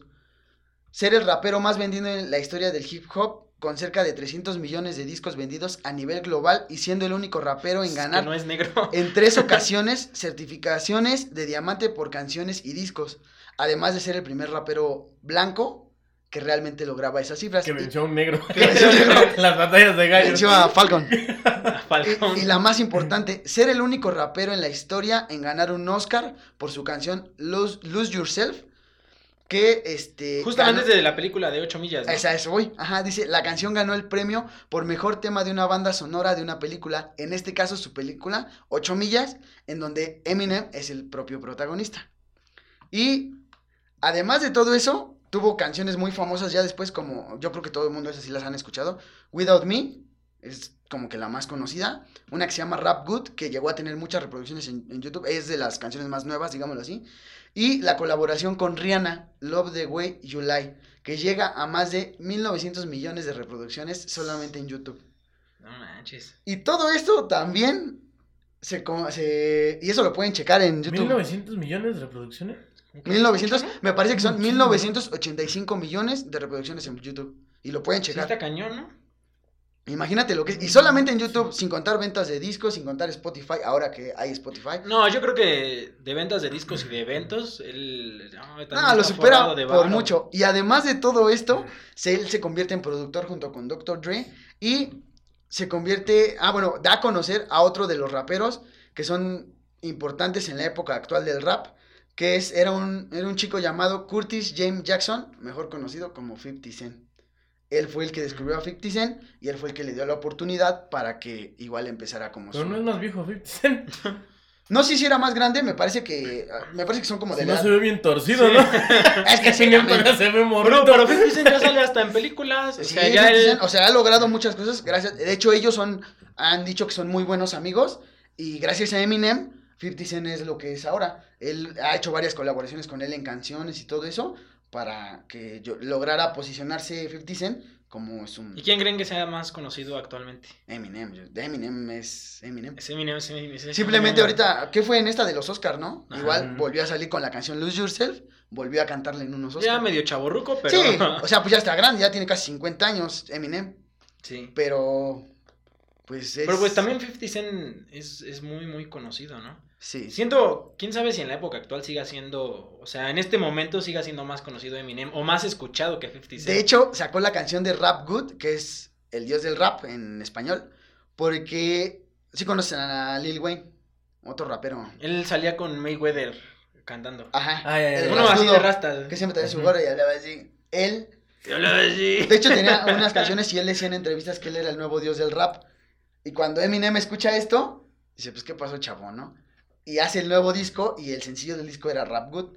Y de hecho la canción es muy buena porque habla muy rápido, así rima muy, muy, muy, muy, muy, muy, rápido. Y ahí le demuestra a Lil Wayne y a quien quiera. Es la canción esa es- que sacó un reto, eh, Eminem, Ajá, de que si podías cantarla igual que él o algo así, te daban no sé qué cosa. ajá, esa canción. De hecho sí es muy rápida y todo tiene buena dicción para lo que, como se escuchaba. Y de ahí por eso empieza a sacarla, bueno, sacó la canción de Rap Good para que nadie se sintiera. Yo creo que Big Metra sí se rifa el, el challenge. Sí, sí, sí. Habrá que investigar si no lo intentó. No, es que no creo que hable inglés Big O Metra. sea, es lo que te voy a decir con su inglés mocho. Ajá. Como de, de- mira, como de en de Harmon español. Maestro- De hecho, de de sí hecho Big bien. Metra tuvo un récord Guinness de igual de, de más Sí, pruebas. pero no en inglés. No, pero también de Thomas al güey se lo quitaron. ¿Por qué? Un español. Sí, no, El- tú no se llama. lo. Ah, pues a lo mejor tú sí lo conoces, güey, el Eh, Choyin. Choyin. El Choyin le quitó el récord en como al año siguiente, me parece. Igual hizo lo mismo y creo que hizo como 30, 40 más palabras que. que Y no lo volvió a Big Metra. intentar. Es que, ¿qué será de Big Metra? ¿Seguirá eh, teniendo eventos, presentaciones o algo? Hace no tanto sacó una, una, una canción. ¿Cómo, pa- pasamos de hablar de Eminem a Big Metra? Ah, porque Ah, también hablaba rápido. que dónde estaba. No, sí, ya debe tener como 4 o 5 años. Un amigo mío eh, estuvo como bailarín de él y le hizo unas coreografías y ahí supe que acababa de sacar canción. Pero obviamente ya... Ya no es tan conocido. Bueno, nunca fue tan conocido, ¿no? Pues hubo, hubo- yo siento que hubo un tiempo donde sí. Sí, o no, sea, dice, como un- yo creo que Big Metra ya no llega a los Oscars. No, ya no. No, ya no. Y, él salió como en la época del reggaetón, ¿no? Ajá, más o menos. Y nadie sabía que era ¿Y, rapero. y Eminem en qué, como en qué época es donde da como el boom, don- que ya todo el mundo lo empezó a conocer? Ah, fue como en el. Entre el 2000. Bueno, fue el el artista. 2002, Finales de los 90, ¿no? Ajá, fue en el 2000. Por ejemplo, te digo que mm, una de las cosas que es como uno de sus récords es que es el artista más vendido entre la década del 2000 y 2009. Ahí Sí, yo cuando iba donde- en la primaria me acuerdo que... sonaba Ah, mucho. es que te gustara o no te gustara el rap. Por ejemplo, la canción de Without Me es como. muy- Esa, esa fue la muy primera icónica canción que yo escuché de, de Eminem. Y es, es buena. Y de todo hecho, porque el video está chido, ¿no? así no te gusta el rap, eh, tiene un buen ritmo y todo como para que pues, te guste y la cantes, ¿no? Solo no la usen para aprender inglés porque no les va a funcionar. Y tiene, y te- aparte tiene letras muy buenas, o sea, dedicadas a su mamá o a otras cosas, que sí son como muy profundas y están, están muy chidas. Aparte de que le pone como un toque, ¿cómo se podrá decir? Como cómico a sus canciones igual. Aunque también ha estado lleno pues de muchas como polémicas también en su vida, ¿no? Por meterse igual con otros artistas, por problemas con su hija, con... Ah, pues el último creo que fue de su hija. Pero él por lo menos no tiene, o sea, la verdad es que sí está fea su historia, ¿no? Sí tuvo que batallarle igual mucho, pero al menos es, siento que de los que no, o quién sabe si tuvieron como problemas con drogas y con mafias y cosas así, ¿no? Pues con drogas sí, porque pues, intentó suicidar y sí recayó algunas veces, pero sobre todo es, fue por eso. Es que depende estaba de- un poco triste. Pero eran drogas legales, güey, Sí, eran las, drogas legales. las compró en la farmacia y así se intentó suicidar. Cámara, chavos, nos vemos. Se echó de siete aspirinas y todo. ¡Vomita, vomita! ¿Sabes? Espuma de su boca. Sí, ¿no te ha tocado la- las historias de... Yo 10 de- Alcacelser. de los, de los papás que te dicen eh, que antes no los dejaban tomar aspirina con coca que porque creían que era una droga. Güey, pero decían que se te salía por la nariz, ¿no? La pinche No coca. sé. Yo ya había escuchado eso. Es como ahorita con los mentos. Bueno, pero es que eso sí pasa. que O sea, no, o sea, no se burle. no se burle. Sí pasa eso. No, o sea, que si le echas la menta a la coca, pues sí explota. Ah, sí. sí. Ah, sí, pero no, o sea, no, no te pasa nada si te echas la coca con la menta en la boca. ¿No? No. Yo había oído que según, no sé, la verdad nunca había probado la teoría y nunca he visto a nadie que le pase, pero dicen que si tomas eso se te sale por la nariz la, la coca. Es que, bueno, yo vi en, en Cazadores de Mitos que lo hicieron así en grande para ver si era cierto eso de que te podía pasar. Y no, o sea, en el momento en que tú vacías la coca o desde el momento en que la abres, por ejemplo, al momento de tomártela, ya se salió mucho gas. Entonces ya no tiene como la misma reacción. Puede tener, pero a lo mejor muy, muy poca. Y entonces los videos de los peces. ¿De ¿Cuáles de los peces? Ay, ¿no han visto lo de los peces? Que sacan peces de hoyos y les echan Ah, mentos sí, y cierto, güey. empiezan a... Empiezan a salir y salen los peces, ¿cierto? No es que no los he visto. güey. O sea que si tienes un- y peces. Si tienes un moco atorado. Sí, es que los, los peces son los que hacen la reacción, la fuerte. La fuerte, sí. Pero sí, Sí. se supone que en el momento en que tú vacías una coca, ya no. Bueno, que de hecho era con coca, ¿no? Y en el video le echan hasta mirinda y... Ah, así, no, pues échenle más. Un de la Le echan ácido, ¿no? Y además un mento, sí le echan Ah, bueno. una buena cantidad. Sí, o sea, Una lulú de durazno. un pato pascual. un jolly. Ah, eso sí está fuerte, ¿eh? ¿Cómo se llama? Un tonicol, viejo. Un tonicón. Una chaparrita. que esas creo que nada más las venden para las primarias, ¿no? Y todavía venden chaparritas. pues yo todavía he visto en, bueno, no sé si chaparritas, pero un refresco chaparrito que dan en las primarias. Como con- ni hay, ni hay refrescos chaparritos. Pues también sacaron una coca chiquita, ¿no? Así chaparrita, literalmente. El que sí ya tiene mucho que no ves los patos pascual. En los tacos luego sí venden. Sí. En algunas taquerías te venden el pato pascual. Pato Pascual. Sí, esa, no, esa tiene mucho que no la veo. güey. Pero bueno, creo que ya nos desviamos bastante del tema. El llegar de Michael Sí. Jordan y otras cosas a esto. Creo ¿En- que ya ¿En también- qué año murió? No, güey. No, no, con eso no se juega, güey. Sí, eso todavía no vivo. chistes, güey. Entonces todavía eh, no están listos para esa conversación. Era en otro momento. Pero no se preocupen. vivo. Porque ya nos pasamos de tiempo, creo. Sí, Sí. Ya, ya se nos pasó un poquito el tiempo. Y aunque teníamos preparadas más, más personalidades para, para, para comentarles su historia y contárselas, pues tendrá que ser para, para una segunda parte, para otra, otra ocasión. Porque hay, es que hay de historias de personas que llegaron, pero feas, muy feas. ¿eh? buenas. Y muy buenas.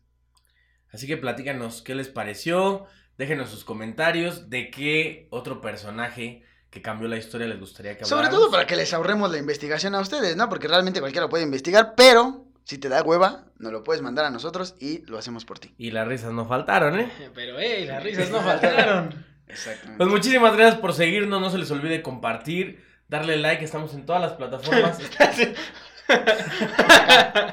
Spotify, Apple Podcast, YouTube, Escúchenos en Spotify. Escúchenos en Spotify. Miren, yo les recomiendo veanos en Facebook, está padre, pero después váyanse a Spotify. Micha y Micha. Exacto. No, así completa, mitad. porque si no luego no cuentan. Hagan paro. Ya, ya- ya Escúchenla se va- completa. ya se van a dormir y todo eso. Pues déjenlo Sí, puesto. si o sea, están cocinando, algo. como pues, para que se duerman y mira, se relajan y ya con eso nos cuenta mucho a nosotros. Lo meten en su playlist. sea, Estás diciendo que estamos capítulos. aburridos, Chay. No, no, no, digo, pues para que se relajen y tengan un buen sueño. Imagínate, No, sueñan con Michael Jordan. Sueñan con Michael Jordan, Walt Sí, sí. Disney y Eminem cantándoles, ¿no? Pues sí, uno haciéndole su película, otro jugando con él, el otro cantándole. Nah, nah, nah. Tremendo crossover. Pues muchas gracias por seguirnos, por acompañarnos, por compartir, síganlo haciendo. Y nosotros nos vemos la próxima semana en el siguiente episodio. Ah, y aparte, aparte, aparte, aparte. De una vez, este, porque el capítulo sale el lunes. Felicidades a todas las que son mamás, o van a ser mamás, o ya están muy grandes y ya tienen más descendencia, pero que en algún momento fueron mamás. Las que Pero tienen los perrijos no cuentan, sí, ¿eh? los siguen siendo mamás, güey. Por eso, pero ya. Los perrijos no cuentan, hay que aclarar porque... Todas las mamás que tuvieron hijos humanos. sí, sí, a perrijos y gatijos no cuentan, ¿sabes? Pero muchas felicidades. Pues así es esto. Así de rara es la gente. Pero muchas felicidades, que se la pasen muy bien y ahora sí. Pero que esperamos que se la hayan pasado muy bien, ¿no? Que se la hayan Sí. pasado muy bien mañana. E- Ese es el término correcto. Esperamos que se la hayan pasado muy, Muy bien, bien, mañana. mañana. Y nos vemos hasta la próxima.